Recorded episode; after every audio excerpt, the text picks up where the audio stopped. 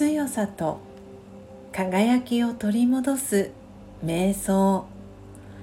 魂力。22考えた通りのものになる。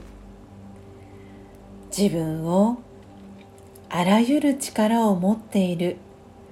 精神的なエネルギーの存在だと考えてみましょう。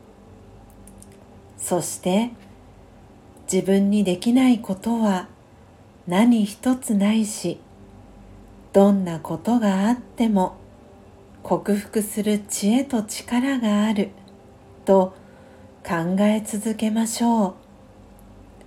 それ以外の否定的な考えは決して混ぜないようにします。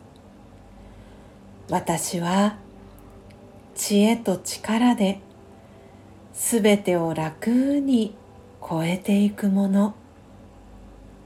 次第に内側に力が満ちてきて頭がはっきりしてきます。知恵と力で満ちている自分自身を感じてみましょう。考えた通りのものになります。